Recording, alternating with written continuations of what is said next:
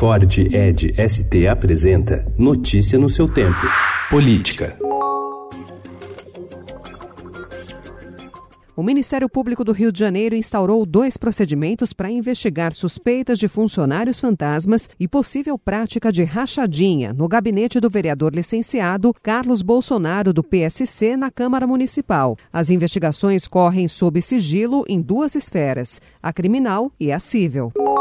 O Ministério Público do Rio de Janeiro recebeu do antigo Conselho de Controle das Atividades Financeiras um relatório que aponta a movimentação financeira atípica de 2 milhões e meio de reais na conta do deputado federal Davi Miranda, do PSOL do Rio de Janeiro, no período de um ano. O MP chegou a solicitar à Justiça a quebra dos sigilos bancário e fiscal do parlamentar, mas o pedido foi negado. Miranda, casado com o jornalista Glenn Greenwald, editor do The Intercept, diz ser uma retaliação. Eu não me escondo as redes emissoras vieram aqui, respondi todos os questionamentos e estou juntando todo o material para poder levar ao juiz.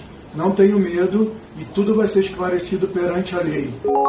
Dirigentes de partidos do Centrão começaram a montar uma estratégia para conquistar nas redes sociais o eleitor que se opõe à polarização entre direita e esquerda. Sem candidato próprio para a disputa presidencial de 2022, o grupo é contrário à reeleição do presidente Jair Bolsonaro e há um racha em torno do apoio ao governador de São Paulo, João Dória, do PSDB, cotado para disputar o Palácio do Planalto. O núcleo duro desse bloco é formado por democratas, PP, PL, republicanos, que é o ex-PRB, Solidariedade e Avante.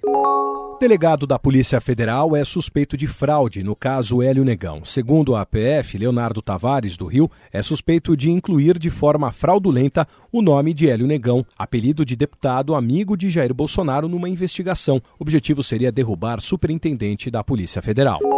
Pressionada pela bancada evangélica, a Câmara Municipal de São Paulo deve votar em segundo turno, na próxima semana, um projeto de lei de autoria do prefeito Bruno Covas, do PSDB, que permite a regularização de imóveis em desacordo com o IPTU na cidade. Na prática, se aprovada, a proposta do Executivo autoriza uma anistia que deve atingir cerca de 150 mil imóveis no município. Notícia no seu tempo. É um oferecimento de Ford Edge ST, o SUV que coloca performance na sua rotina até na hora de você se informar.